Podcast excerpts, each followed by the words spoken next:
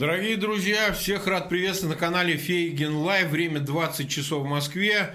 Сегодня у нас долгожданный эфир с Валерием Дмитриевичем Соловьем, любимым нашим гостем. Валерий Дмитриевич, рад вас приветствовать.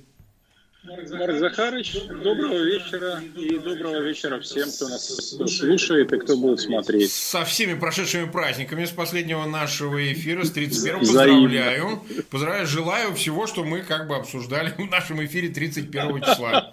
Вот. А, ну, естественно, что речь пойдет, как мы анонсировали об американских событиях 6 января с э, осадой Капитолия, но, естественно, применительно к России, потому что для нас теперь это имеет значение исключительно только а, как бы в разрезе того, что будет происходить в России, как это отразится, вообще говоря, на ситуации внутри нашей страны, потому что, ну, об Америке и так уже все сказано, хотя мы там с этого начнем.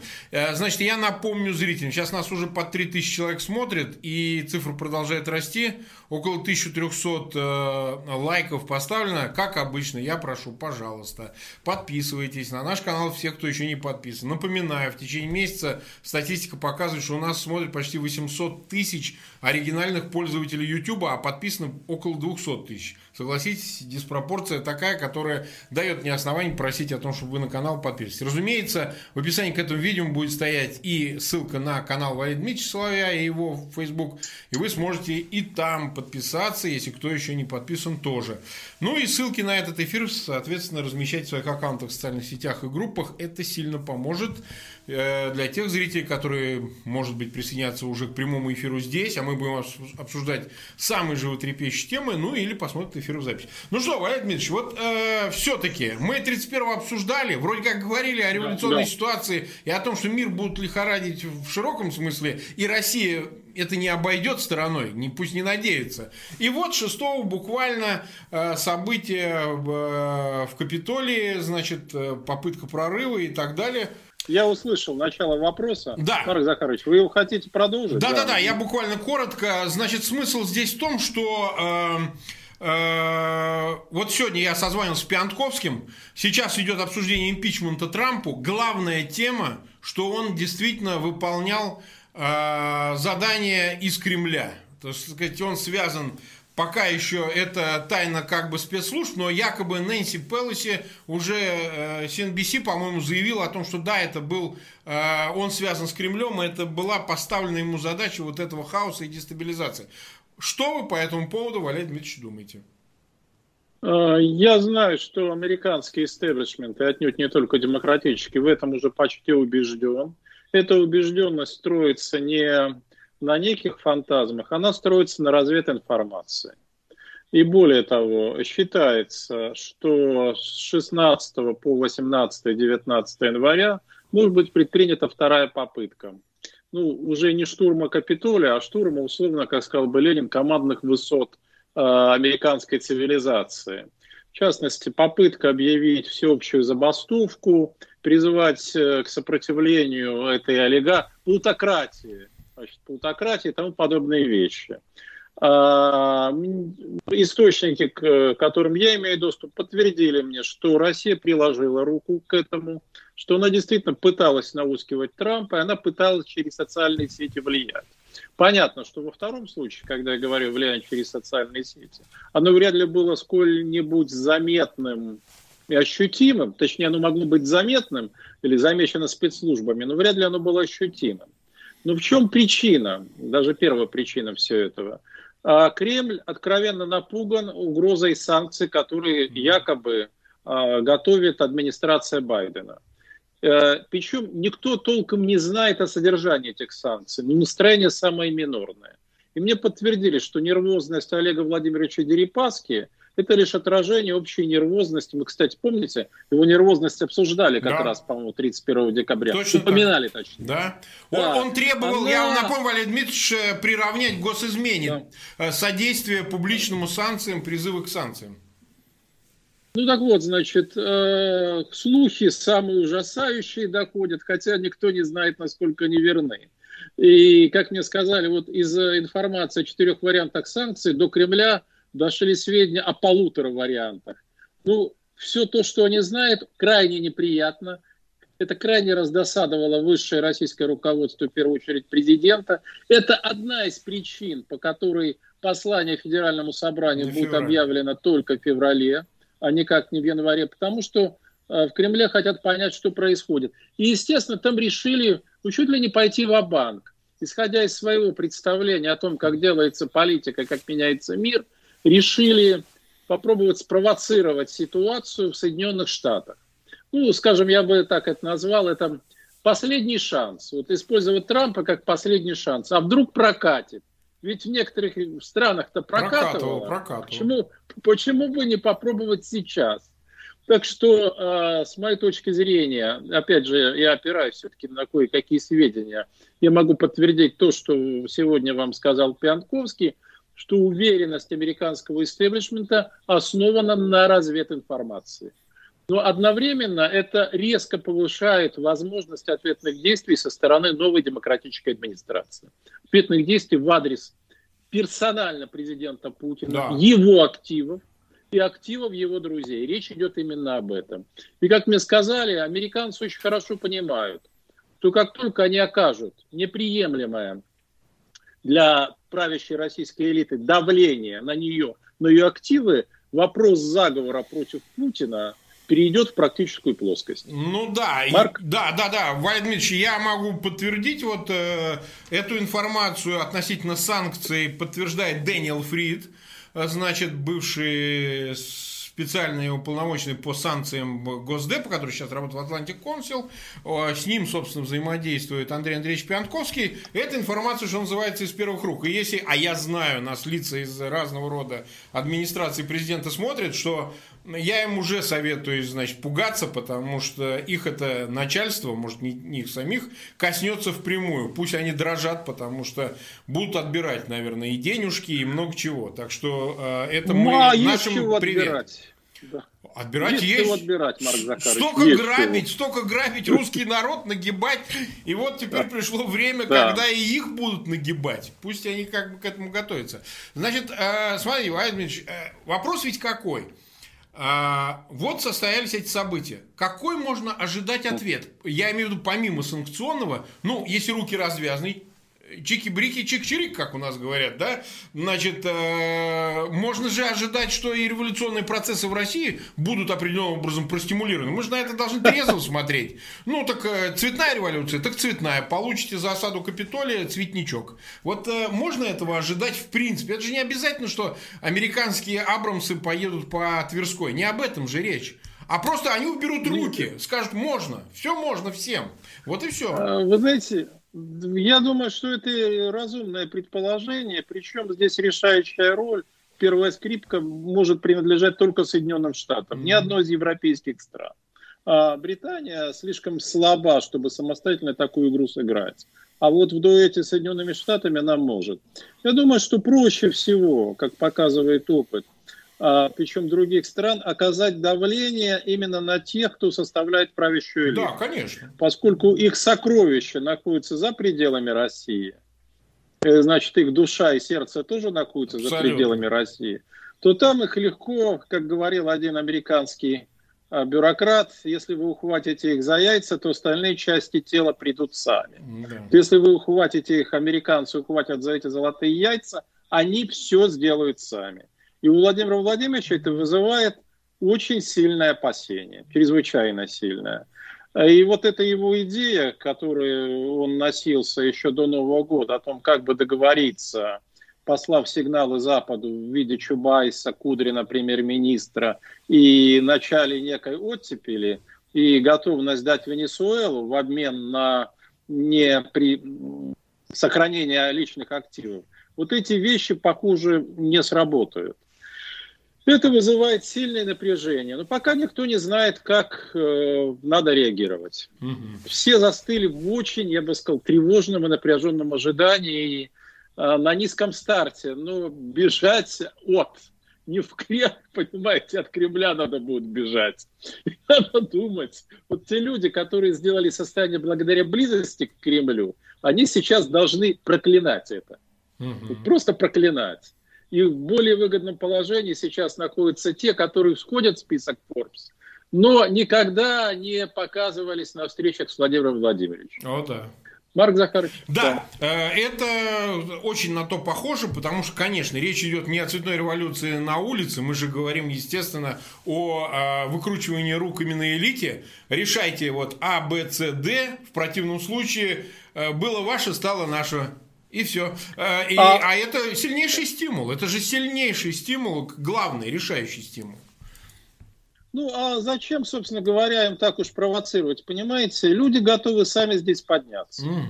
Как только они выяснят и поймут, э, что, а, по крайней мере, э, в части городов, допустим, в Москве, их не разгоняют, а вот в силах московского мэра отдать распоряжение негласной ну, московской конечно. полиции не щемить протестующих. Росгвардия другая история, но ее маловато, однако, будет. И как только это начнет происходить, то есть, как э, говорит Сергей Марков в таких случаях, как только элита начнет переходить на сторону сил добра, на, э, на справедливую сторону истории, на правильную сторону истории, то протесты начнутся сами собой. Абсолютно. Если Здесь никто даже, не разгоняет... не надо особо беспокоиться из-за этого. Не, абсолютно точно. Э, и вот э, прямо в канун всех этих замечательных событий, кстати, нас уже почти 10 тысяч человек смотрит, Сегодня Навальный объявляет, что он 17 числа э, возвращается рейсом авиакомпании «Победа». Это единственный рейс в день. Значит, совершенно понятно, это, по-моему, Домодедово, там уже группе ивенты созданы в Фейсбуке и где-то еще. Внуково. А, Внуково, да, Внуково. могу ошибаться, я, да. я не знаю. Ну. Ну, это не принципиально. Не да. принципиально, там люди найдут, так сказать, рейс один, значит, он возвращается в Москву. Он объявил это, причем он не едет, я напомню, именно вы прогнозировали, что Навальный вряд ли поедет на инаугурацию, потому что будет выглядеть не айс, что он поехал к американскому президенту да. Байдену, а он возвращается в Москву. Так? Значит, он это, это объявил. Вы да. там прогнозировали анонсировали даты на начало января, ну, в принципе, так оно и происходит. Я, э, если помнят, все говорил о том, что не верю в том, что Кремль допустит возвращение Навального, потому что но это та катастрофа тогда, в канун вот этих самых санкций и вот этих всех эм, цветных ожиданий, провоцируемых э, Соединенными Штатами, новой их администрации, появляется еще и фигура Смутьяна, так называемого, который как раз эту улицу-то и может э, простимулировать выйти, тем более, если элиты начнут сдавать патроны. Э, вопрос, на ваш взгляд, э, как будет происходить все? Там первый вариант, он возвращается, просто проезжает все в Марьино домой, там под крики «Ура, ура!» сторонников. Второй вариант, его там не сажают на рейс. Рейс, кстати, Победа Аэрофлот, у них э, совмещенный рейс, я знаю, рейс uh-huh. Берлина. А, значит, третий вариант, его а, не пускать за эти два оставшихся дня рабочих, четверг, пятницу, они принимают какие-то законодательные акты в Думе, там, не знаю, или еще что-то делают, указом президента, и, в общем, запрещает ему, в принципе, возвращение то ли путем лишения гражданства, то ли каким-то иным путем выразимся так. Что, на ваш взгляд, может происходить? А, с моей точки зрения, Кремль уже послал достаточно сигналов, свидетельствующих о том, что он не хочет видеть здесь Навального ни в каком виде. И то, что Алексей э, объявил о том, что он возвращается в Россию, это свидетельствует о его мужестве и вместе с тем о определенном расчете. Ну, расчете мы поговорим потом, э, если у нас будет возможность. А сейчас о том, как отреагирует власть. Значит, первое, что надо понять. Путин примет, это решение будет принимать лично он, только в тот момент, когда ему доложат, что пассажир Навальный находится на борту самолета и самолет взлетел. Угу. Только в этот момент будет принято решение. Конкретное решение. А, а почему так не первое. скоро? Почему? А, я объясню. Будут до этого прорабатываться различные варианты реагирования. Но а, они в Кремле не исключают того, что Навальный может попытаться их а, обвести вокруг пальца. Да, и не полететь. А, что-то, что еще. На другом рейсе Да, не прилететь. полететь или что-то, да, что-то в таком духе. Поэтому вот конкретный выбор варианта реагирования Логично. будет сделан, как только самолет вылетит из аэропорта, не раньше. Это первое. Второе. А, не надо все-таки недооценивать Владимира Владимировича и мощь нашего государства. Вот, оно способно на массу пакостей, оно очень изобретательно по части пакостей. Значит, чего они не хотят допустить или хотели бы не допустить? Это громкое возвращение Навального под овации, то есть шоу. В чем Алексей Анатольевич вообще большой мастер, о, это да, правда. О, да. И он это доказал в декабре. Вот. Абсолютно. Значит, что надо делать, сделать? А представьте себе, э, ну, оценят динамику, сколько людей приехало во Внуково. Значит, объявят, что аэропорт заминирован. Так. Он заминирован. А, соответственно, самолет сядет в другом аэропорту. Люди добраться не успеют. Угу. Поэтому возвращение Навального потеряет оттенок триумфальности. Справедливо. Значит, что происходит? Да, что происходит дальше? Я не думаю, я почти уверен, что никто его не будет арестовывать. И даже не из-за боязни общественного резонанса. У меня ощущение, что Кремлю уже на все наплевать. Вот просто на все. Они ведут себя, как говорят э, на нашем сленге, отмороженно, ну или, скажем так, крайне цинично и плюют на все. Значит, что можно сделать? Можно устроить вокруг самого Алексея выжженную пустыню. То есть все его там ближайшие соратники, вот по образцу Любови Соболь, будут подвергаться давлению, против них будут возбуждаться уголовные mm. дела за э, злостный переход улицы в неположенном месте три раза перешел в неположенном месте, уголовное заключение. Да, да, ну, да. скажем. Да, да? Или, значит, закон о клевете в социальных сетях, его очень легко, вы прекрасно понимаете, применить против любого человека, что-либо в социальных сетях высказываешь. Третье. Значит, я думаю, что Алексею Анатольевичу придется ходить на допросы, как на работу, каждый божий день. Угу. Возможно, даже без перерыва на выходные. То есть сделают все, чтобы затруднить его жизнь и существование. А вот с точки зрения моих э, знакомых и там конфидентов, они считают, что Путин его переиграет. Переиграет. У него достаточно ресурсов для того, чтобы сколько, сколько-нибудь длительной схватки его переиграть. Вот здесь вопрос ресурсной базы действительно очень важен. Другое дело, окажется ли эта схватка длительной. Мы не очень пока представляем. А у меня ощущение, что начнут происходить некие вообще непредвиденные события.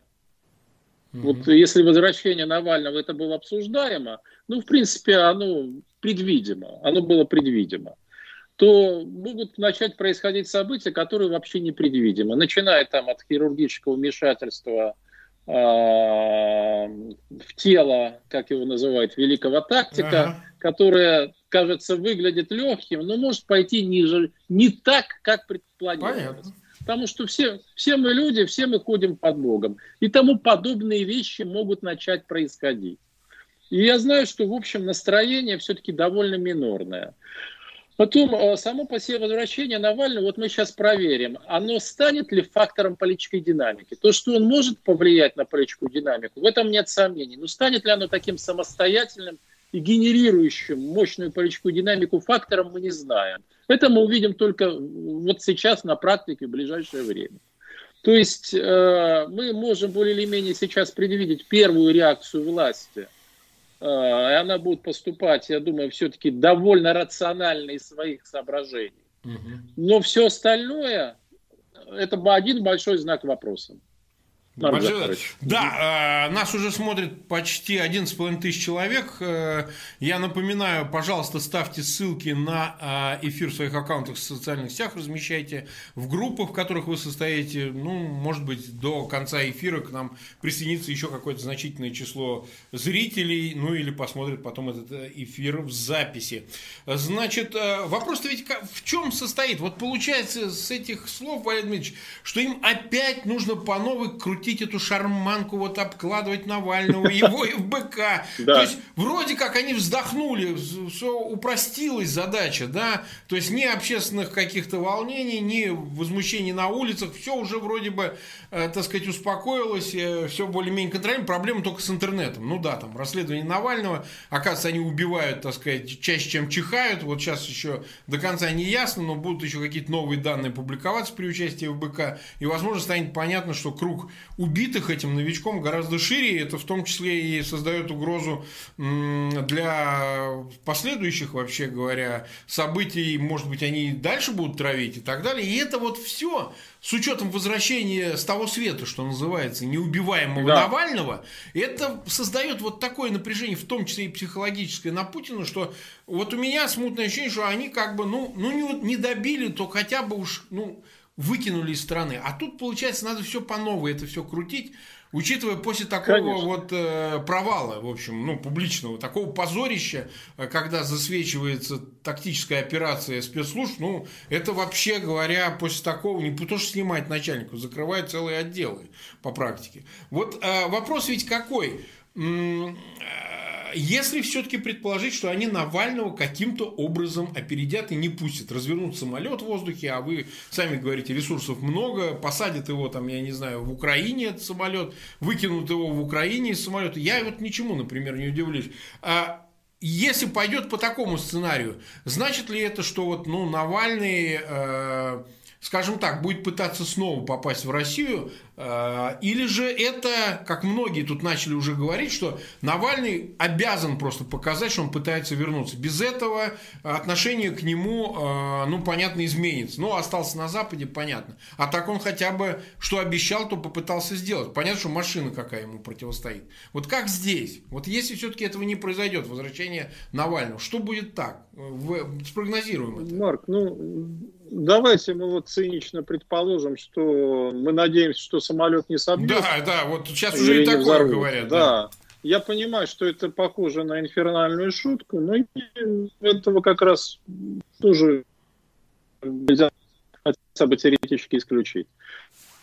Значит, я думаю, что происходит сейчас очень важная вещь э, для самоидентификации Навального и для определения его а, в российской политике, в российской жизни.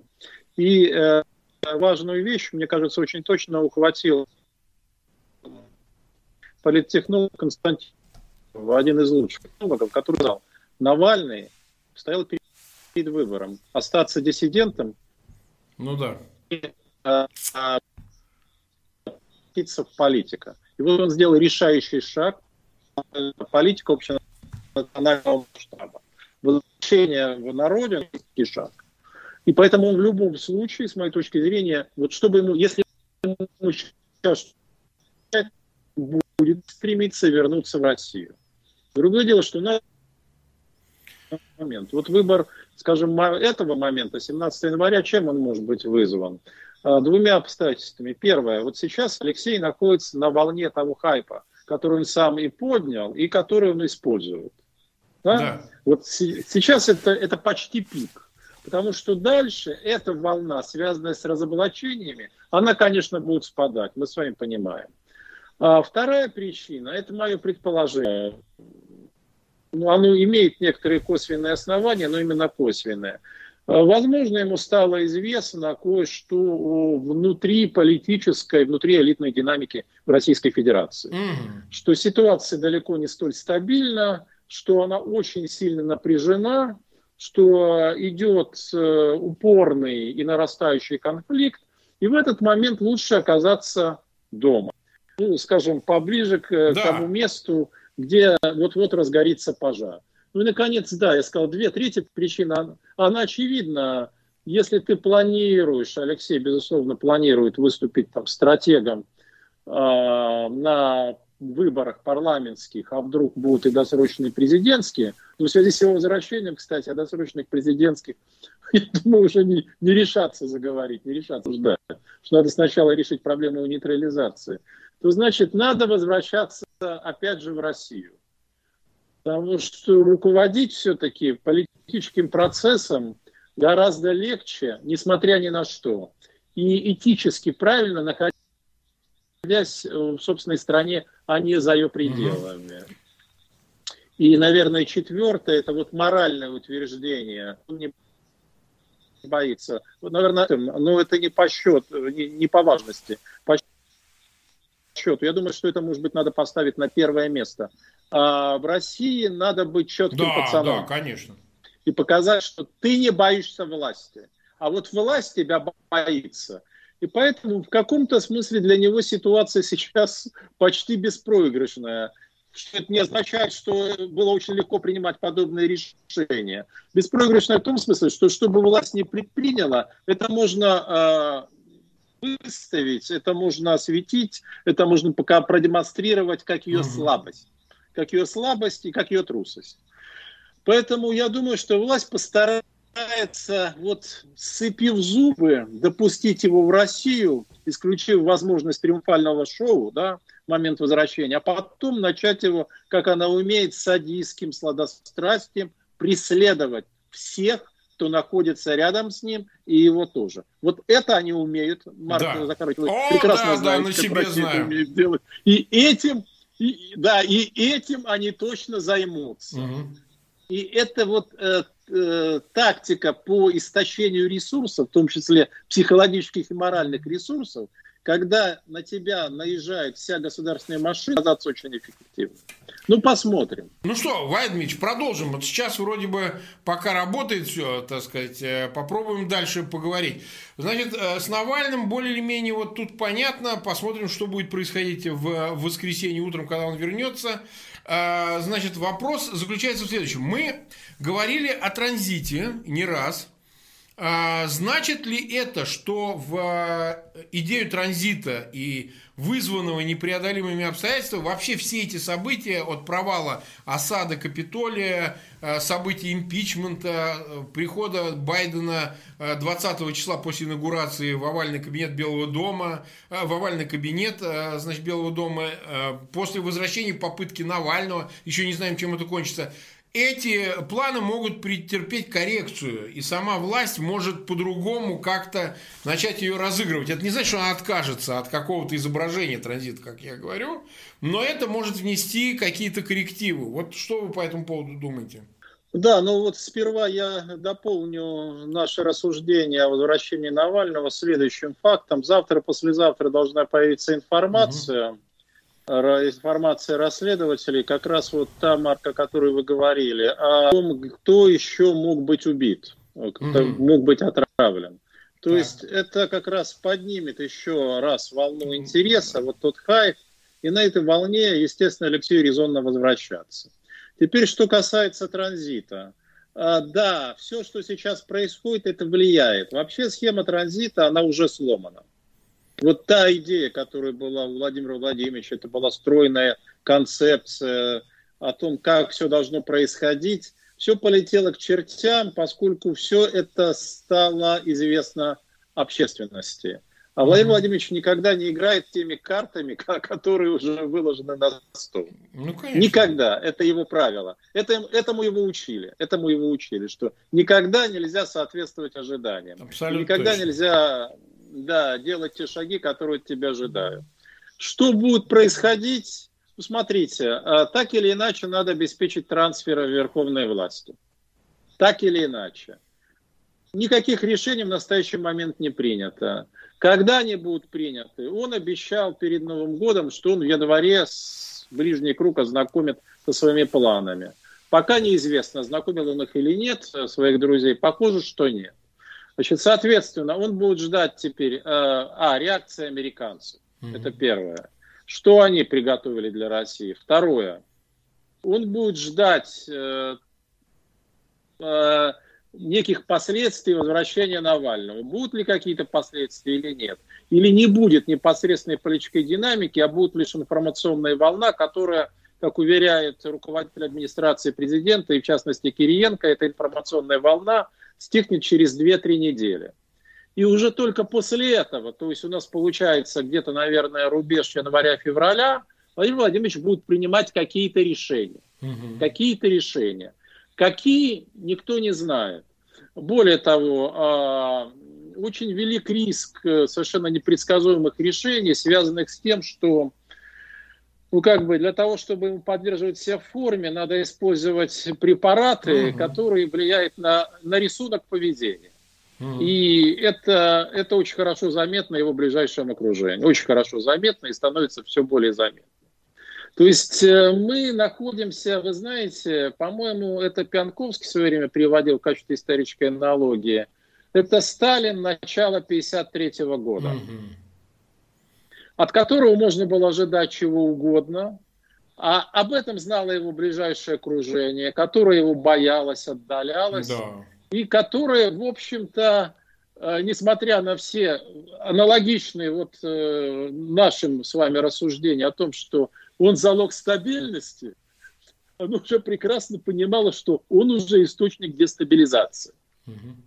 И вот мы сейчас находимся в том переломном моменте, когда Путин, который был источником стабильности, надежды и обогащения для высшего слоя элиты, превращается э, в токсичный актив, в источник рисков и нестабильности. Что в это, произойдет после этого, мы можем только предполагать. Но эти предположения не очень лестные и не очень э, благоприятные для Владимира Владимировича. Это безусловно. И уже исходя из той конкретной динамики, надо будет оценивать ситуацию. Я думаю, я говорил об этом не раз в конце прошлого года, что вся схема транзита полетит к чертям. Я говорил об этом с уверенностью. И мне кажется, что эта уверенность сейчас начинает подтверждаться. Марк Захаров. Да, да, Валерий Дмитриевич, нас уже вроде бы восстановилось, пока вроде идет все нормально, и картинка и звук у вас идут очень хорошо, Валерий Дмитриевич. 14,5 тысяч нас смотрит, 4387 лайков.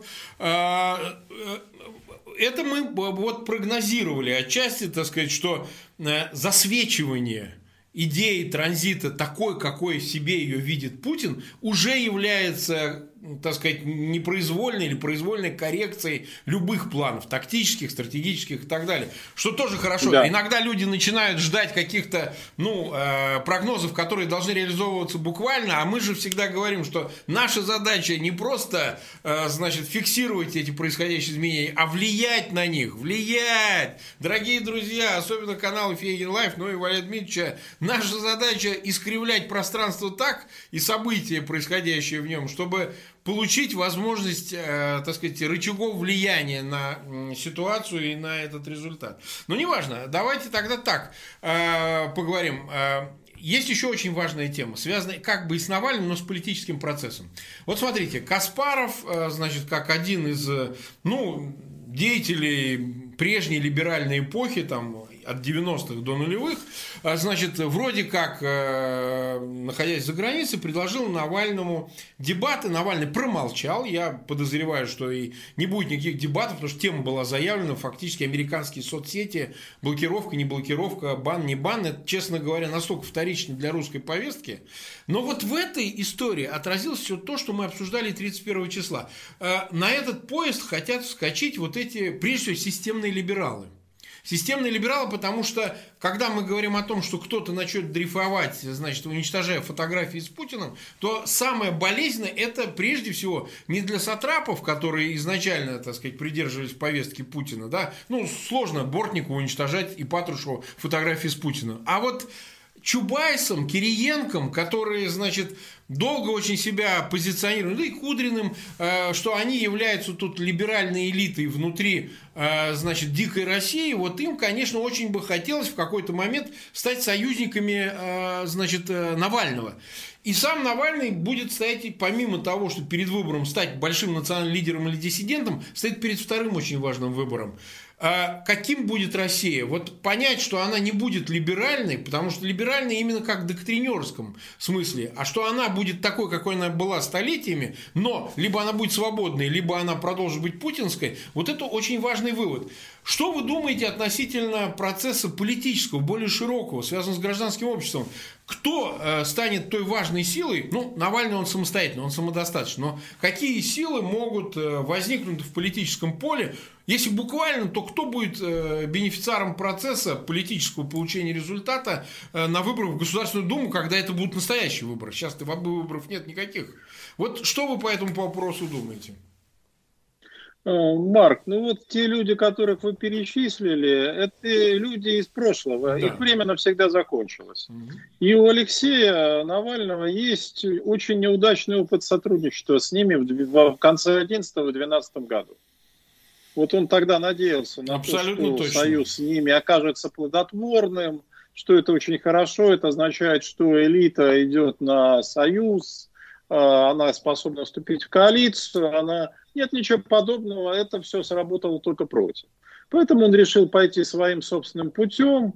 А, пока что этот путь выглядит удачным. А, не дай бог, конечно, так платить за удачу, как ему пришлось заплатить. Ну, да. Просто не дай бог, никому не пожелаешь.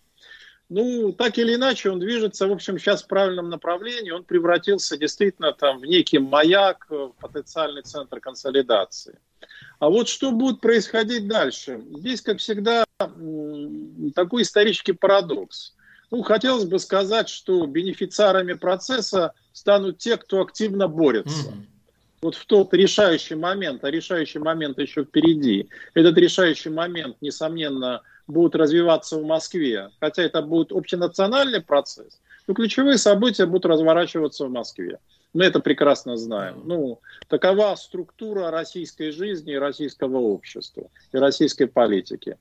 Но, а, с другой стороны, мы же с вами прекрасно знаем, что далеко не всегда герои баррикад оказываются в парламенте. Э, чаще всего далеко... они-то и не оказываются. А, да, не оказывается.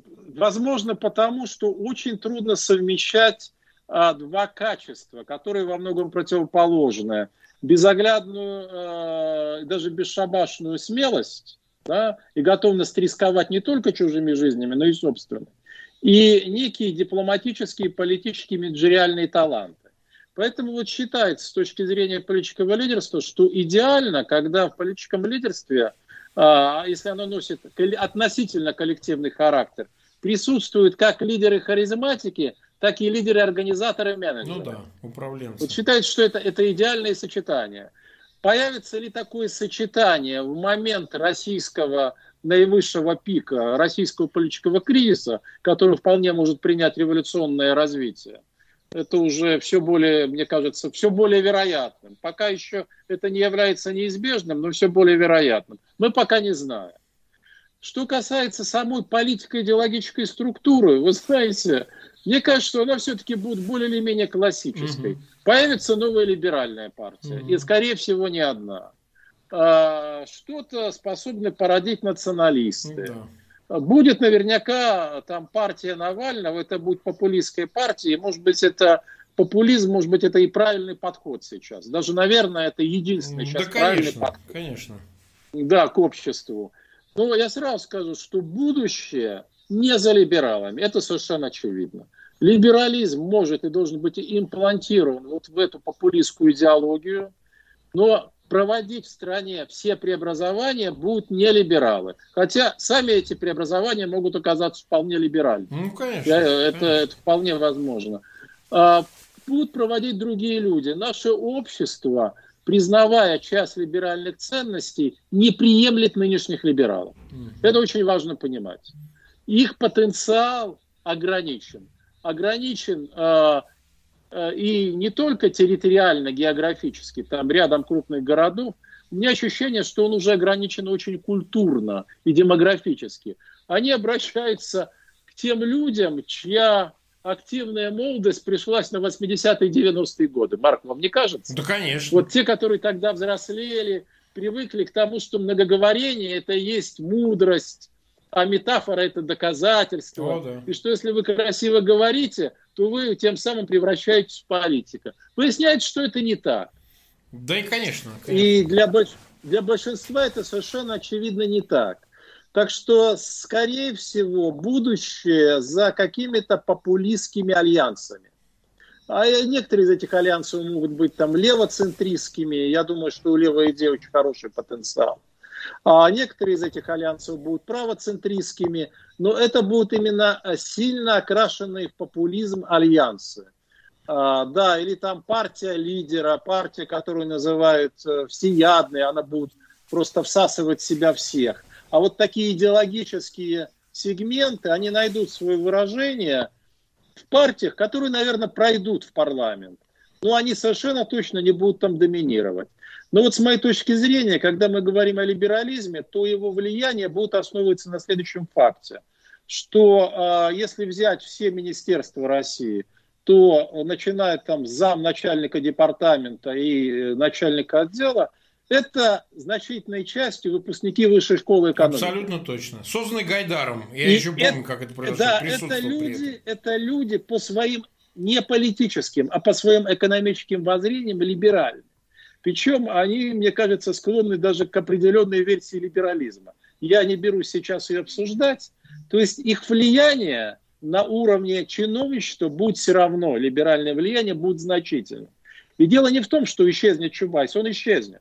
Его просто не да, будет, конечно. он растворится. И многие исчезнут. Вот из героев 90-х годов, из героев, там, из злых гениев, из светочей, они просто исчезнут. Но вот эти молодые люди – и уже не очень молодые, там от 25 до 45 лет, они совершенно точно останутся. А вот на что будет направлено и кто будет направлять их энергию, их силы, я не знаю, потому что это будет зависеть от того, в чьих руках окажется политический штурвал. Вы... Этого мы с вами пока еще не знаем. Да, да, да я добавлю, Владимир Дмитриевич, для того, чтобы понимание, это зрителям очень важно знать. Я сам был в 22 года и стал депутатом Государственной Думы, не будучи либералом, я придерживался консервативных взглядов, но тогда э, на революционной волне вот таким удалось попасть в парламент. И надо сказать, что я с близкого расстояния наблюдал все эти процессы. Не только я был не либералом внутри выбора России, там был покойный Виталик Савицкий, который придерживался консервативных. Да. Э, мой приятель близкий, он погиб в автокатастрофе очень чудовищной в Санкт-Петербурге. Христианский да, христианский демократ, да. Христианский да, демократ, да, да, Он создал да. партию РХДП даже. Он, правда, да, да, был да, к Черномырдину, у него там свои. Но были и другие. Были оттуда Степа Сулакшин вышел. Нынче он вообще такой левый ортодокс там и так далее, и так далее. То есть, вы понимаете, она собирала в себе очень много, но самая проблема была в том, что э, действительно вот эта Чубайсовщина, она выглядела так, что реформы надо проводить ради реформ. Наплевать на все остальное. Нужно во что бы то ни стало осуществить. Далеко, кстати, не всегда, потому что они там ненавидели людей, не об этом речь. Они считали детерминистски, что реформы проведем экономические, они сами устроят политическую систему. Она будет точно демократической, угу. потому что либеральные экономические реформы не могут ни к чему другому привести. И ровно поэтому в том числе и Гайдар до конца своей смерти, не говоря уже обо всех этих командах из Санкт-Петербурга, Чубайсах, Кудринах, они остались верны Путину, они с ним, они часть этой системы, но им бы хотелось в момент транзита не нести ответственность за вот эту несостоявшуюся политическую систему, которая детерминационно должна возникнуть из экономических реформ либерального толка. Они считают, что они несут за это ответственность, и ровно именно поэтому поэтому они так боятся вот этого слова популизм. Когда мы говорим популизм со знаком плюс, говоря о том, что надо отменить эту э, пенсионную реформу, грабительскую, преступную, да, совершенно, с увеличением возраста для того, чтобы как можно больше людей умерло, я считаю, да, не дожив до этой пенсии, э, они же ведь как говорят? Нет, во что бы то ни стало, нужно искривленную выпрямить систему пенсионного фонда, значит, э, не в состоянии там работающих содержать, не работающих и так далее, и так далее. Вот выдумано очень много всего, только и исключительно для того, чтобы эта пенсионная реформа как можно быстрее, значит, проредила ряды потенциальных выгодоприобретателей в лице самих пенсионеров не говоря обо всех других превходящих обстоятельствах. Ровно поэтому, конечно, наша задача еще и состоит в том, чтобы популизм, о котором мы говорим, приобрел всеохватное да, и э, более глубокое понимание как движение э, к реформам ради людей чтобы они, эти реформы, улучшали жизнь людей, а не становились, терпите, от реформ станет плохо, но потом где-то там э, в далеком будущем за горизонтом вы будете жить хорошо. Люди хотят жить прямо сейчас, сию секунду. Абсолютно верно. У них не будет Абсолютно второй верно. жизни, у них нет запасного варианта перепрожить, переиграть свою жизнь. Они не должны, так сказать, чувствовать на себе вот эту ухудшающуюся ситуацию, потому что они этого не заслужили, они хотят прямо сейчас получить хоть что-нибудь. А, но Бог с ним. А, значит, мы 45 минут в эфире, у нас еще 15 минут. Я хотел, так сказать, коснуться еще вот какой темы. Ну, хорошо. Давайте аспект рассмотрим, касающийся бывшего СССР. Потому что то, что происходит, несомненно, коснет. У нас кипит Закавказье. Правда, вот последний визит пригласили, значит, э, премьера, э, значит, э, Армении, значит, пригласили президента Азербайджана. У нас в Украине процессы никуда не делись. Недавно, если вы видели, пару дней назад новый санкционный виток коснулся, ну, Порошенко организовал, значит, включили в санкционные списки число тех, кто пытался из Украины повлиять на выборы в Соединенных Штатах, там и Дубинский, там ряд других, которые, угу. значит, передавали, работали с кейсом Бурисмы, сына Байдена и так далее. У нас, так сказать, есть напряжение в Беларуси, оно никуда не снялось, но оно притухло в силу разных причин и так далее. Что, на ваш взгляд, как вам кажется, Валерий Дмитриевич, будет происходить с э, пространством по дуге вокруг России, э, там, СНГ, бывшего СССР, странами, с которыми имперское напряжение у Москвы существует, и как это отразится на них, какие процессы будут идти там, параллельно тому, что будет происходить в самой России. Э, Марк, ну прежде чем э, ответить на ваш вопрос, давайте мы напомним или сообщим нашим зрителям, особенно тем, которые нас слушают, возможно, в Белоруссии, Беларуси, в Минске, что завтра будет очередной процесс над Марией, над Машей угу. Колесниковой. И если у вас будет возможность, процесс был, должен проходить э, в суде партизанского района, вы можете прийти и послушать, что там происходит, тем самым выказав Марии Колесниковой, одному из лидеров белорусской оппозиции, находящемуся сейчас за стенках, выказав ей моральную э, солидарность, психологическую поддержку. А теперь, что касается а, отношений России и постсоветского пространства. Ну, я думаю, Марк... Да, Марк. Да-да, я слушаю, слушаю. Хотели слушаю. Не-не-не, мы слушаем Я думаю, что мы должны согласиться в том, что при нынешней власти принципиально ничего не изменится. Принципиально. То есть будет сохраняться подсознательно или бессознательно все та же идея восстановления а, России как центра силы, даже восстановление некого эфемерного единства этого постсоветского пространства. Ну вот, э, вот эта идея, а, она э, выглядит опять же очень двусмысленно. Она, с одной стороны, провоцирует конфликты и отталкивает э, тех, кого она может оттолкнуть, но с другой стороны, есть экономическая зависимость ряда постсоветских стран от России – вот даже по официальной статистике Россия в прошлом году вошла по товарообороту в тройку первых стран с Украиной, по товарообороту, mm-hmm. товарообороту с Украиной. То же самое касается и другие, ряда других соседей, там же той же самой Белоруссии, э, Молдовы и тому подобное. Так что экономические связи торговые будут все равно сохраняться. Или, скажем, взять Грузию. Россия ведь была главным поставщиком туристов в Грузию. Ну, сейчас, понятно, ту ту туризм завял, да. То есть, несмотря на довольно тяжелую ситуацию во взаимоотношениях России и Грузии, эти связи сохранятся, поскольку есть заинтересованность э, другой стороны. Э, с моей точки зрения, э, когда в России изменится политический режим и в целом политическая система, у нас будут выстраиваться новые отношения – будут выстраиваться новые отношения. Новизна их будет состоять в том, что в первую очередь мы будем все рассматривать с точки зрения наших национальных интересов. Mm-hmm. А национальный интерес для нас это очень простая вещь. Чтобы, вот, Марк, вы уже сказали, чтобы наши люди жили лучше. Абсолютно точно. Чтобы их жизнь была богаче, чтобы она была свободнее, содержательнее, и чтобы они жили дольше. И мы будем делать все для этого. Все, что надо. И мы будем подходить очень прагматично ко всем отношениям, ко всем странам, с которыми мы имеем дело. Естественно, мы ведем визовый режим в Центральной Азии. Ну, да. Не может быть в этом никаких сомнений. Он а, должен быть введен, исходя из соображений безопасности наших граждан и гуманитарных интересов стран Центральной Азии. Мы будем делать все, чтобы обеспечить свои национальные интересы. Но за этим будет стоять не мифическая идея восстановления СССР, за которую мы почему-то должны платить да, да. жизнями и благополучием наших людей, наших сограждан. За этими должны стоять другие, совершенно другие интересы. Американцам, честно говоря, наплевать, что о них думают. Вы же это прекрасно да, конечно, знаете. абсолютно. Не надо добиваться ничьей любви. Нашему правительству надо только, чтобы его уважал его собственный народ и доверял ему. Больше нашему правительству не нужны никакие критерии для оценок собственной деятельности. Не надо целоваться с диктаторами вокруг, не надо их поддерживать, ну и не надо их презирать, если это не вполне соответствует нашим интересам.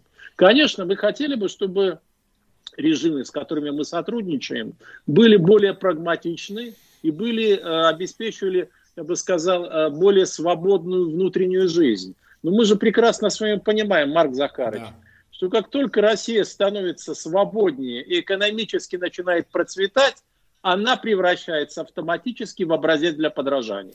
Бесспорно. И, все, и сюда будут стремиться не потому, что мы их будем манить некой, опять же, имперской идеей и хвастать культурным превосходством, потому что это будет выгодно. Потому что это будет выгодно.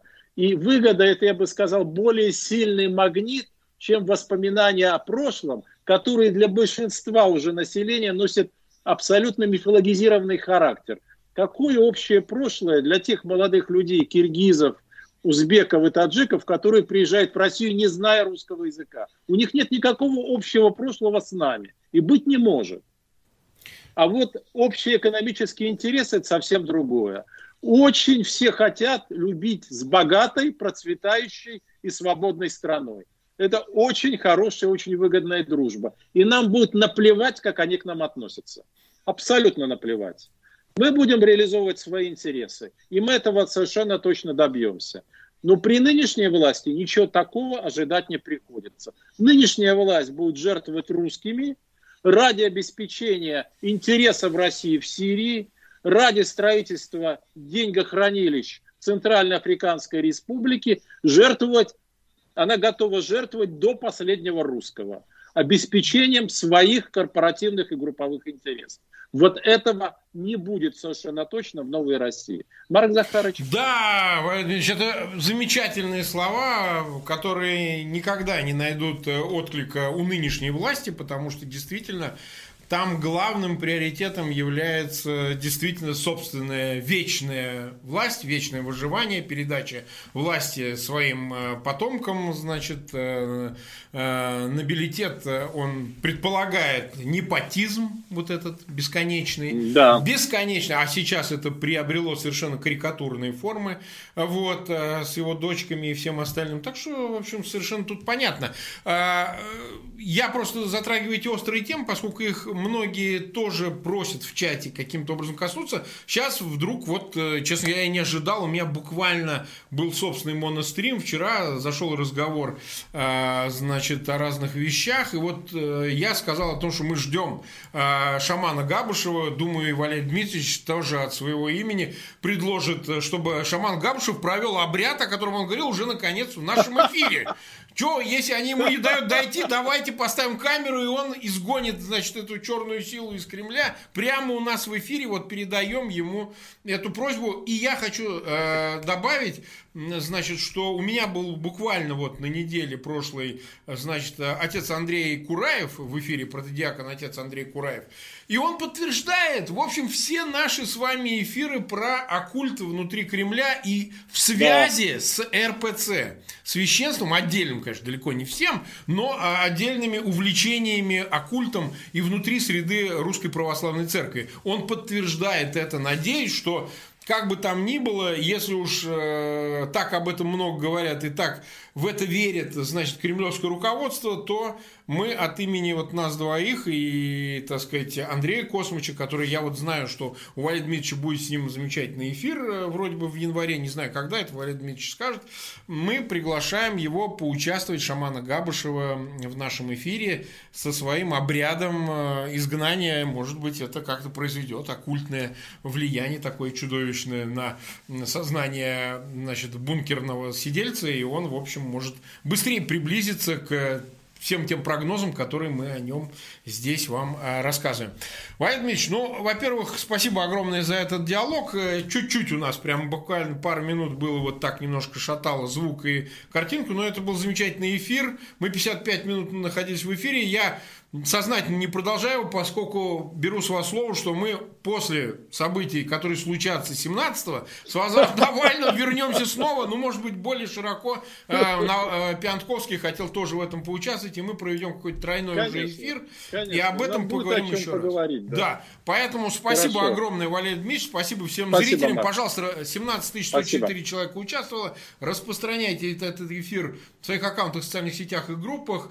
И ждем вас завтра. Завтра мы встречаемся с Виталием Порниковым. И вас ожидает в субботу совершенно необычный эфир в 20.00. Мы его доделываем, сейчас готовим. Так что обязательно приходите. Ну и, конечно, подписывайтесь на канал Валерия Дмитриевича Соловья. У него тоже в YouTube замечательный канал. Всем спасибо и до свидания.